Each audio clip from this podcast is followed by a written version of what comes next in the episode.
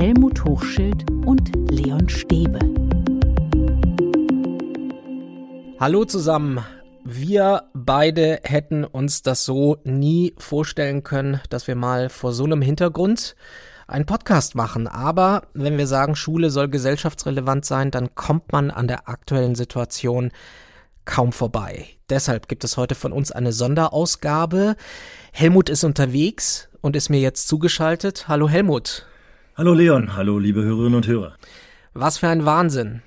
Was für ein Wahnsinn. Wir sehen die Bilder, wir sehen die Bilder, wie die russische Armee tatsächlich die Ukraine von allen Seiten angreift. Wir sehen Bilder, wie Familien, wie Kinder in U-Bahn-Stationen ausharren, Angst haben vor dem Raketenbeschuss.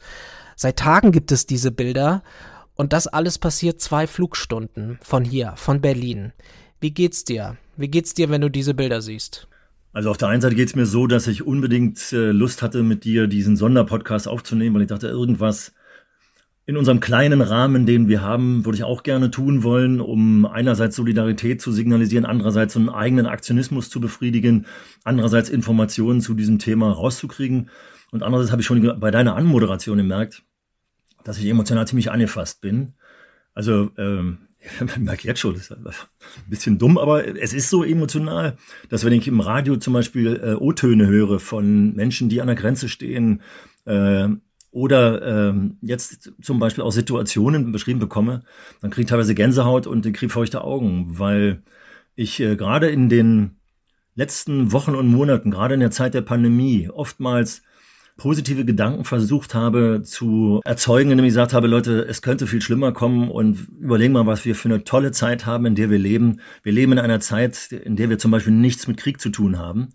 Äh, das ist für mich in meiner Generation 1956 geboren, das geht dir ja genauso, Leon, ganz wichtiges Thema und merke jetzt plötzlich, äh, das rückt so nah und wenn man dann beobachtet, wie da, ich sag's jetzt einfach mal so, ein Verrückter mit Waffen, mit Gewalt, jetzt sogar mit dem Atomknopf spielt, äh, dann kommt das Ganze plötzlich so nahe, dass ich denke, dass wir jetzt hier auch einfach drüber reden müssen, wie wir damit umgehen können. Das Krasse, das Wahnsinnige ist ja, dass wir in dieser Situation sind, die ja so und du hast es ja gerade eben auch gesagt, die so undenkbar schien. Ja. Ähm, der Krieg in der Ukraine nicht weit weg von uns, aber dann auch diese Gedanken, zu was ist Wladimir Putin noch fähig? Also das trifft uns mit einer Intensität, dass ich teilweise, ich als erwachsener Mensch auch, paralysiert bin. Ja, ja, ja. Und ich finde es eben auch, äh, ohne jetzt zu stark in die politische Diskussion zu gehen, aber die Tatsache, dass jetzt gerade diskutiert wird, ob äh, die Menschen, die auf Diplomatie gesetzt haben, naiv waren. Ja, naiv im Sinne von gutgläubig, dass wir uns das nicht vorstellen konnten. Abgesehen davon, denke ich, war es immer, es ist fast alternativlos, vor allem zum, zum gewalttätigen Vorgehen. Insofern hast du völlig recht. Ist beinahe unvorstellbar, was da läuft. Wenn wir plötzlich über die Möglichkeit eines Atomschlags reden, reden müssen, nur über die potenzielle Gefahr, nur, dass wir darüber reden, das macht ja schon was mit einem. Also ich bin gedanklich noch gar nicht in diesem Mindset. Es sickert so langsam in mir durch und irgendwie ich bin ich bin da noch gar nicht. Ich brauche da, glaube ich, auch noch Zeit, um das so richtig alles zu begreifen. Also es braucht Zeit, bis wir das richtig erfassen, was hier gerade los ist. Wäre spannend. Vielleicht geht es bei mir da etwas schneller als bei dir. Insofern, als dass ich ja eben sagte, ich bin Jahrgang 56 habe meine Eltern erlebt, mein Vater, der tatsächlich im Russlandfeldzug war, glücklicherweise lebend rausgekommen ist, meine Mutter, die über Vergewaltigungsgeschichten und solche Dinge im Krieg erzählt hat. Ich bin bei meiner Großmutter groß geworden, die zwei Kriege miterlebt hat und habe so viele Kriegsgeschichten auch aus meinem engeren Umfeld, dass sie teilweise den Eindruck haben, ich hätte es erlebt. Wenn meine Oma äh, mit mir einkaufen gegangen ist zu Fuß und an Läden vorbeigegangen ist, wo sie mir erzählte, dass eine Luftmine äh, die Vorderfront des Ladens weggesprengt hat und dort drin die Familie saß, äh, die Tochter mit einer kleinen Puppe in der Hand und mit offenem Mund, weil die Lunge geplatzt war. Also das sind so Geschichten, die bei mir so stark im, im Gehirn sind, als hätte ich ihn beinahe miterlebt, äh, wohl wissend, dass das noch was völlig anderes ist. Und dann kommt es hinzu, dass ich, äh, bei mir sehr schnell im Kopf aufploppt, was ich tatsächlich auch im Unterricht erlebt habe. Ob das äh, die Diskussion über den NATO-Doppelbeschluss war, Anfang der 80er Jahre. Ich war frischer Lehrer. Wir haben einen Warnstreik äh, in der Schule organisiert. Wir haben mit den Schülern diskutiert in einer Hauptschule, siebte bis zehnte Klasse. Ich bin mit meinen, mit meinen kleinen Kindern auf, auf der Schulter äh, demonstrieren gegangen gegen äh, russische SS-2 oder sowjetische SS-2-Raketen und äh, amerikanische Pershing. Aber selbst so Dinge wie Tschernobyl, das hat ja nichts mit Krieg direkt zu tun, aber es war tatsächlich etwas, was uns direkt dann plötzlich betroffen hat, weil die Wolke äh, zu uns gekommen ist. Der Balkankrieg, äh, der dazu geführt hat, dass wir viele Schülerinnen und Schüler in der Schule aufgenommen haben, die aus der, aus der äh, Gegend kamen. Der Irakkrieg Anfang der 2000er, weiß noch, dass ich da äh, ein Plakat aus dem Fenster gehängt habe, weil wir gegen den Krieg äh, waren, äh, der dann glücklicherweise auch äh, von der deutschen Bundesregierung nicht mit unterstützt wird, aber auch 9-11 und, und Fukushima, also all diese ganzen Extremsituationen, die mich dann auch verängstigt haben, bei denen es dann jedes Mal ein Bankspiel war, zu überlegen, wie thematisch ich das äh, im Unterricht, äh, ohne dass ich das, äh, ohne dass ich da Ängste erzeuge, unnötige Ängste erzeuge, oder wie thematisiere ich mit meinen kleinen Kindern. Ja, und das Thema ist in den Schulen angekommen, keine Frage, und das Thema bleibt uns ganz sicher auch erhalten. Ja, Helmut, wie sollten Schulen damit umgehen? Also als du ihm sagtest, das Thema ist in den Schulen angekommen, muss ich sagen, äh, ohne pessimistisch zu sein, ich hoffe, dass das in den Schulen angekommen ist, weil ich glaube, dass äh, viele von uns, so wie ich ja auch emotional eben gerade auch in den Podcast eingestiegen bin, sich auch überfordert fühlen und dann lang sagen, ich mache lieber Business as usual äh, und äh, reiß mein, mein Programm runter und erfülle meinen äh, Rahmenlehrplan, als dann in die, in die aktuellen Themen hineinzugehen. Aber ich denke, es wäre total schade. Und wenn ich noch Schulleiter wäre, hätte ich zu Beginn des Krieges äh, ziemlich sicher eine Dienstbesprechung einberufen und gesagt, wir müssen das thematisieren, wie machen wir das? Wie gesagt, immer unter dem Aspekt, ähm, dass der, dieses Thema ja mindestens drei verschiedene große Perspektiven hat. Die emotionale Seite, jetzt bei mir gerade auch hier hochgekommen, die soziale Seite äh, und die fachlich-sachliche Seite. Und dass man jetzt guckt, wie kriegt man diese drei Perspektiven äh, so im Unterricht thematisiert, dass man erstens das, was in den Herzen und Köpfen der Schülerinnen und Schüler vorgeht, aufgreift, aber auch zum Zweiten das Potenzial, was inhaltlich da drin steckt, für den Geschichtsunterricht und, und, und, das kann man ja später nochmal genauer erläutern, dass man das auch nutzt. Also das Thema kommt ja ganz automatisch an die Schulen. Ähm, da kann man sich ja gar nicht wehren, wenn äh, die ganz kleinen Fragen zum Beispiel, müssen wir jetzt alle sterben?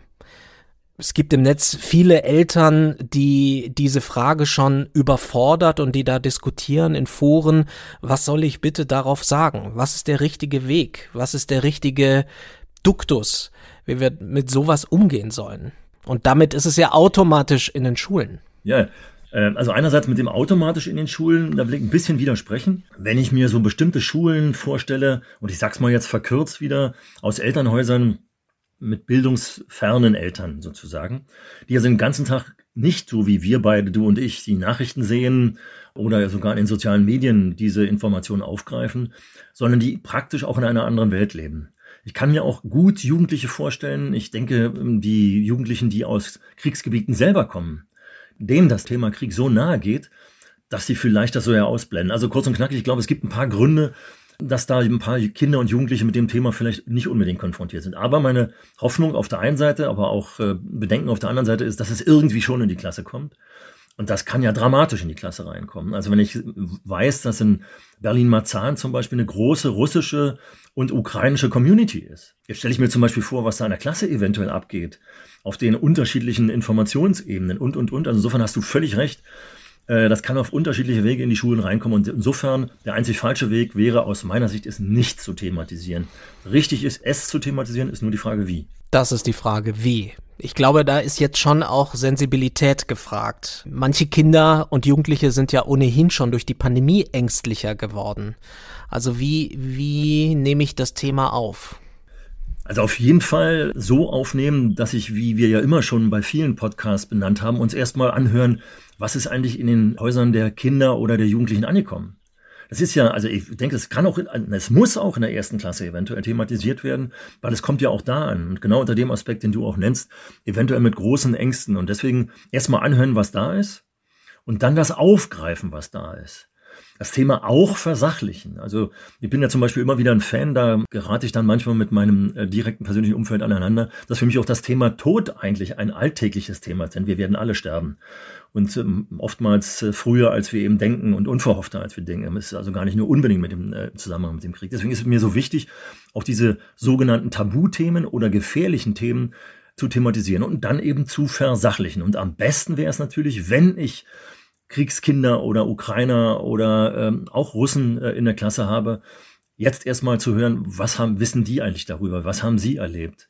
Denn auf der anderen Seite, das müssen wir beide ja uns auch immer wieder vor Augen führen, gibt es ja etliche, gerade Jugendliche, aber manchmal auch viel zu kleine Kinder, die ja Krieg fast täglich im, im, im Kinderzimmer spielen. Auf eine Art und Weise, die den Realismus, den wir beide spüren emotional, überhaupt äh, vermissen lassen. Also wir müssen erstmal auch eine, ein Gefühl für dieses Thema finden, ein realistisches Gefühl. Und dabei wird wahrscheinlich auch klar, dass Kinder und Jugendliche sehr unterschiedlich damit umgehen. Ne? Also du hast diejenigen, die alles wissen wollen, die ihre Angst artikulieren, artikulieren können. Du hast diejenigen, die sich vielleicht zurückziehen und du hast diejenigen, die damit nichts zu tun haben wollen. Also es ist eine sehr diverse Mischung wahrscheinlich. Da haben wir wieder sowas, also ich merke schon, wie an einem so einem brennenden Thema, so einem emotionalisierten Thema, Themen, die wir immer wieder auch in unserem Podcast thematisieren, dann plötzlich aufploppen wie Diversifizierung, Individualisierung, Differenzierung.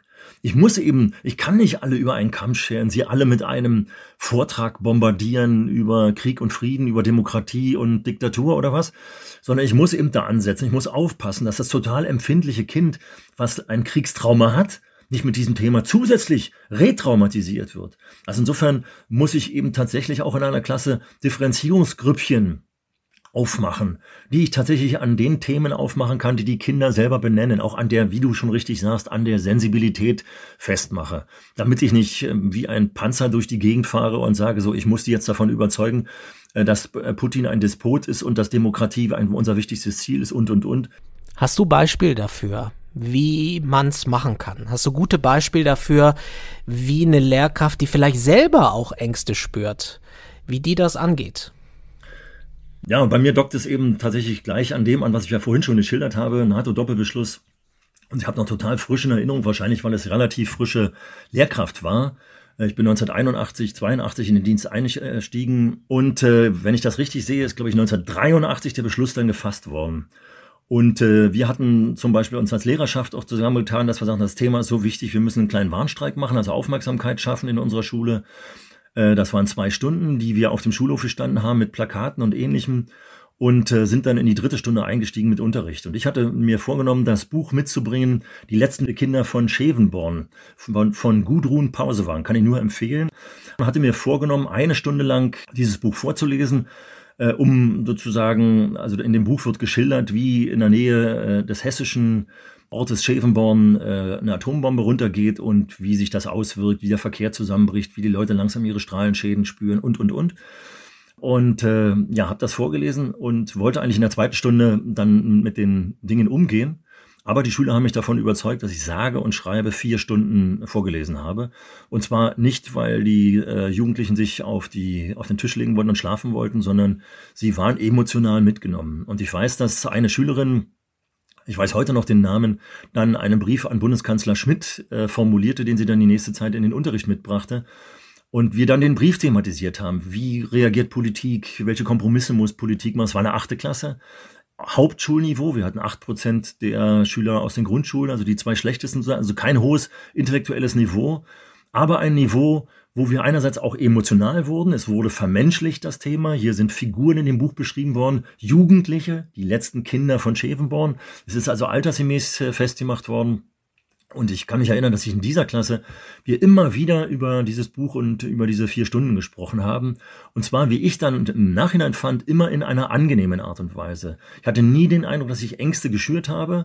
Ich hatte nie den Eindruck, dass ich Probleme aufgemacht habe, wo keine waren, sondern ich habe den Eindruck gehabt, dass ich Sensibilität für dieses Thema geschaffen habe und Potenzial im Sinne von politischen Entscheidungen, von Kompromissentscheidungen, auch von mit Einfühlsamkeit, Perspektivwechsel für die sowjetischen Bürger, für die amerikanischen Bürger, für die DDR-Bürger und für die bundesrepublikanischen Bürger geschaffen zu haben. Also ich habe den Eindruck, dass ich als frischer Lehrer da ganz viel Potenzial genutzt habe. Für meine heutigen Ohren lieber Helmut, klingt das sehr wuchtig. Es klingt sehr, sehr wuchtig. Würdest du das in der jetzigen Situation so auch empfehlen? Sagen wir mal so, wuchtig auch deswegen, und deswegen, das ist mir nochmal ganz wichtig zu sagen, wir haben ja im Schulgesetz äh, ganz klar das Überwältigungsverbot also das Verbot, die Schüler zu manipulieren. Und deswegen sagte ich ja eben, dass ich den Eindruck hatte, ich glaube, ich habe da nicht äh, alle NATO-Doppelbeschlussgegner äh, draus gemacht, sondern ich habe, da gab es auch Schüler, die Verständnis hatten für die Waffen. Es gab auch Schüler, die sozusagen überzogen auf Atomwaffen reagiert haben. Aber es war ein Thema, was angefasst wurde. Wuchtig, völlig klar. Und du hast recht, ich konnte das damals so thematisieren, weil die Kriegsgefahr zwar da war, aber sie nicht konkret war. Wir sehen ja jetzt, wie die Panzer zwei Flugstunden von uns fahren. Wir sehen, wie Häuser äh, zerschossen werden. Und das ist schon konkreter. Und insofern muss man jetzt noch mal gucken, wie weit man die mit, die Einfühlsamkeit, das Mitgefühl, wie weit man das äh, tatsächlich auch gebremst sozusagen aufmacht, weil das könnte dazu führen, dass es zu Überreaktionen kommt. Also gerade wenn ich dann überlege, dass du Russen und, und Ukrainer in einer Klasse hast und die russischen Jugendlichen auf dem Informationsstand, äh, sage ich jetzt einfach mal verkürzt, Putins sind und die äh, ukrainischen Schüler auf dem Informationsstand in den der westlichen Medien ist. Das könnte natürlich hoch hergehen. Insofern muss ich total aufpassen. Fingerspitzengefühl. Fingerspitzengefühl. Wie ehrlich sollte man sein, dass man eben nicht weiß, was als nächstes passiert? Es gibt ja auch den Reflex, dass man Kinder und Jugendliche schützen will und sagen kann, ja, also das ist jetzt für uns keine Gefahr, wir sind hier sicher, um sie erstmal zu beruhigen. Wie ehrlich sollte ich sein, dass ich nicht weiß, was als nächstes passiert. Also sagen wir so, äh, der letzte Satz, den du benutzt hast, der ist korrekt. Ich weiß es nicht, es weiß keiner. Aber äh, dass wir sicher sind, können wir jetzt leider aufgrund der Unberechenbarkeit von Putin, glaube ich, äh, nicht klar benennen. Und deswegen finde ich schon es äh, wichtig, äh, dass man das thematisiert, ruhig auch immer in einer sehr vorsichtigen Weise, in einer sehr altersgerechten Weise auch. Trotzdem, wenn da ein Erstklässler sitzt, und, ja, Angst vor dem Krieg, es kommt doch bestimmt nicht, darf ich mich, glaube ich, auch nicht dahin bewegen, dass ich sage, naja, du hast recht, das kommt bestimmt nicht. Ich, was ich schildern kann, ist, dass die Wahrscheinlichkeit im Moment noch relativ klein ist, aber sicher kann man nicht sein. Helfen tut bestimmt auch, wenn ich irgendwie aktiv sein kann, oder? Wenn ich irgendwas aktiv tun kann. Natürlich kann ich jetzt da nicht irgendwie in diesem Konflikt irgendwas tun, aber dass ich in Aktion trete, Engagement zeige, dass ich vielleicht Hilfsbereitschaft initiiere, ist das auch ein Weg, der sinnvoll ist?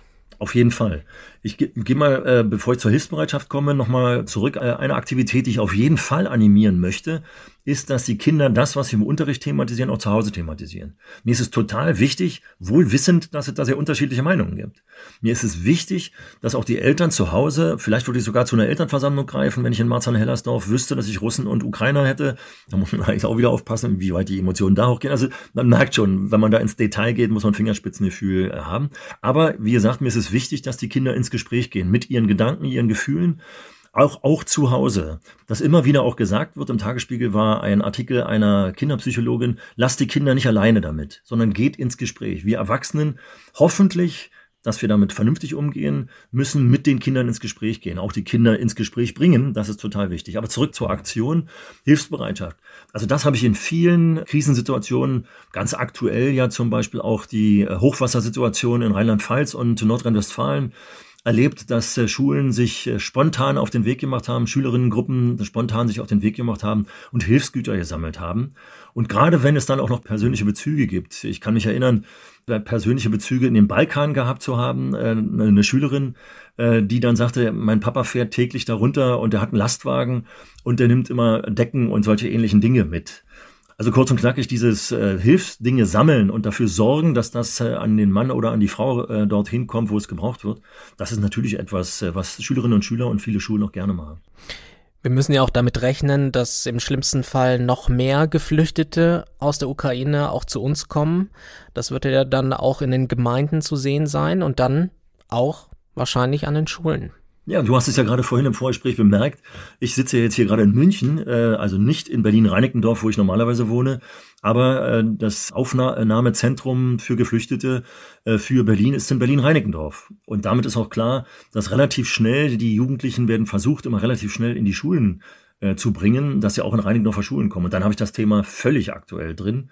Und dann ist es, also dann wäre es wirklich ein Ding, wenn ich das verpenne, äh, wenn da ein neuer, neuer Schüler aus der Ukraine kommt. Und es gibt da ja auch relativ viele Deutschsprechende, interessanterweise, dass man dann nicht darüber spricht. Natürlich erstmal unter vier Augen, sehr sensibel.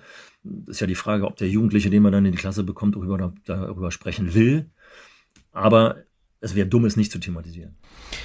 Die Frage stelle ich mir ja selber. Wie viel gebe ich mir da eigentlich gerade an Nachrichtenstream? Also ich merke selber, dass mich das ja auch persönlich berührt, angreift auch. Und wenn ich dir jetzt so zuhöre, frage ich mich so, ah, gibt es vielleicht auch ein zu viel? Und wo ziehe ich da die Grenze? Also zu viel wäre zum Beispiel, die in den äh, Schulen findet heute gerade am 28. Februar der Rosenmontagszug statt. Ganz viele Grundschulen bereiten sich darauf vor, äh, sich verkleidet in den, in den Klassen zu begegnen. Und ich finde, dass da hier gerade die Beispiele, die in den Karnevalshochburgen äh, gezeigt werden, optimale Kompromisse sind, zu sagen, wir geben das Thema Karneval, Fasching nicht ganz auf, sondern wir thematisieren an entsprechender Stelle, genauso wie bei einem Fußballspielen. Wir beginnen ein Fußballspiel mit einer Schweigeminute und denken mal an die, die da mittendrin im Chaos stecken und, und, und. Also die Verbindung des normalen schulischen Lebens, auch des normalen Unterrichtes, also damit mich niemand missversteht, dass die Schüler jetzt über Tage, über Wochen, sechs Stunden lang den, den Krieg thematisieren sollen. Aber die Verbindung des Themas, also zum Beispiel im Geschichtsunterricht, wenn ich in Physik über Energiegewinnung spreche, über Klima spreche. Wir müssen auch die anderen Themen, auch das Schöne, äh, hier in München scheint jetzt gerade total die Sonne. Ich habe vorhin Kindernachrichten gehört, die sagten, jetzt scheint die Sonne, Wetterbericht der Kindernachrichten. Also jetzt raus, vielleicht schaltet ihr mal alles ab und geht mal raus. Das ist genau das, was du mit deiner Frage angesprochen hast und es ist absolut richtig. Wir müssen total aufpassen, vor allem wenn wir auch noch selbst, so wie ich ja hier im Podcast begonnen habe, emotional gefasst sind, müssen wir hochreflektiert mit dem umgehen, was wir machen, äh, was wir sagen damit wir da nicht äh, ja, mehr kaputt machen oder an Ängsten erzeugen, als wir eigentlich wollen. Also auch mal abschalten. Jetzt ist viel von einer Zeitenwende die Rede. Wir können ja noch gar nicht überblicken, ähm, welche Folgen das haben wird. Also in der Verteidigungspolitik, in der ähm, Energie- und Klimapolitik. Wir stehen wahrscheinlich ja von einer neuen Zeit. Und welche Rolle spielen da Schulen eigentlich? Ja, und das Verblüffende an dem, was wir jetzt gerade erleben, was auch mit Zeitenwende auch du jetzt betitelt hast, ist ja die Tatsache, wie Politik sich teilweise um 180 Grad gewendet hat. Also Sozialdemokraten und Grüne, die Pazifisten waren, gegen die zusätzliche Bewaffnung der Bundeswehr, immer wieder Politik gemacht haben. Aber jetzt durch eine Situation, die wir alle nicht wollten, die keiner erwartet hat, plötzlich sich um 180 Grad, also Flexibilität zeigen. Das ist doch das, äh, weswegen wir beide, Leon, diesen Podcast auch machen, dass Schule Flexibilität zeigt. Also es wäre so toll, wenn wir zum Beispiel auch dieses Thema, du hast es gerade nochmal erwähnt, Wechsel in der Verteidigungspolitik, Energiepolitik, Mobilität, Klima. Also wir haben so viele brennende Dinge zu tun, dass wir hier auch mal die Bildungspolitik mit anfassen können. Und dann natürlich ist mir gestern durch den Kopf gegangen, wenn ich höre, dass 100 äh, Milliarden äh, für die Aufrüstung der Bundeswehr ausgegeben werden sollen. Da ich, hoffentlich wird das nicht an den sozialen Bereichen oder in der Bildung gespart, sondern hoffentlich merken wir, so ähnlich wie mal äh, Anfang der 60er, 1960er Jahre, der Sputnik-Schock, es war hier der Demokratieschock sozusagen mal wieder aufkommt und sagt, hey, wir müssen uns mal zum Beispiel besinnen, dass im Paragraph 1 aller Schulgesetze steht, dass das Hauptziel des Unterrichtes ist, die Schülerinnen und Schüler auf Demokratie, selbstständiges, selbstverantwortetes Handeln, sie fit zu machen gegen Diktaturen und, und Ideologien dieser Art. Also wenn wir überlegen, wie zum Beispiel hier die Spaziergänger äh, gegen die Pandemie-Geschichten umgehen mit dem Diktaturbegriff. Ich hoffe, dass die sich jetzt mal besinnen, weil sie sehen, wie, wie Diktatur wirklich ist. Und genau das wäre doch zum Beispiel ein Unterrichtsthema. Mal zu sagen, hey, von welcher Diktatur wurde da gesprochen und welche Diktatur se sehen wir jetzt? Also kurz und knackig, es wäre so schön, wenn die bildungspolitische Wende auch mit diesem Thema vielleicht ein wenig vorangeschritten wird. Ich will gar nicht äh, davon ausgehen, dass das auch sein, sein wird. Da habe ich die Hoffnung nicht unbedingt. Aber es wäre ein Anlass, auch für euch, die jetzt hier uns zuhört, liebe Hörerinnen und Hörer, zu sagen, äh, ja, vielleicht haben die beiden in dem Podcast recht. Ich pack mal meinen normalen, äh, was für sich, Geschichtsunterricht weg und äh, gehe mal jetzt in die geschichtlichen Daten des Verhältnisses zwischen Russland und Deutschland rein. Jetzt waren wir beide ja immer da mit vielen klugen Ratschlägen was Schule anders machen kann, was Schule mehr kann. Es kommt natürlich jetzt auch ein bisschen an seine Grenzen, hm, wenn wir über solche großen Themen sprechen wie Krieg und Frieden. Es wird sehr grundsätzlich. Ja, aber das Schöne ist ja, dass wir dieses Grundsätzliche auch in vielen Bereichen mit dem Fachwissen verknüpfen müssen auch. Es wäre ja ein Ding, wenn wir nur oberflächlich über alles Mögliche äh, sprechen und dieses Tagesgeschehen immer nur an der Oberfläche kratzen, sondern wir müssten jetzt ausgehend von dem Tagesgeschehen mal klären, bestimmte Dinge. Also nehmen wir mal die Klimapolitik. Da hängt äh, Physik, Chemie, also die gesamten Naturwissenschaften hängen dran. Warum? Was hat Klimapolitik mit dem Krieg zu tun? Naja, die Tatsache, dass, dass Gas und Öl, übrigens nicht nur Deutschland, sondern auch die USA, haufenweise aus äh, Russland beziehen. Und wenn wir uns unabhängig machen wollen von so einem Diktator, der das eventuell auch als Waffe einsetzen wird gegen uns, dann müssen wir auch Physik, Chemie und äh, Biologie mit einbeziehen, dass das nicht nur klimapolitisch äh, oder fürs Klima wichtig ist, sondern für die weltwirtschaftliche oder für die weltpolitische Sicherheit wichtig ist. Also nochmal, du hast gesagt, äh, was muss da in der Schule passieren oder was können wir machen? Wir machen weiter das Fachwissen. Aber wir müssen das Fachwissen mit der, mit dem aktuellen gesellschaftlichen Geschehen verbinden und nicht aus dem, was weiß ich, von den alten Römern äh, nur sprechen und die Schüler allein lassen, dabei zu finden, wo der aktuelle Bezug eigentlich dazu ist. Es ist auch ein Beweis dafür, dass auch bei der Schule es auf Resilienz ankommt. Wir hatten das ja schon in der Pandemie, wir hatten das auch schon da thematisiert. Also es kommt auf Widerstandsfähigkeit an, eben auch für Situationen, wo wir noch nicht ganz erfassen können, wie geht's jetzt eigentlich weiter. Und auch dafür ist Schule da.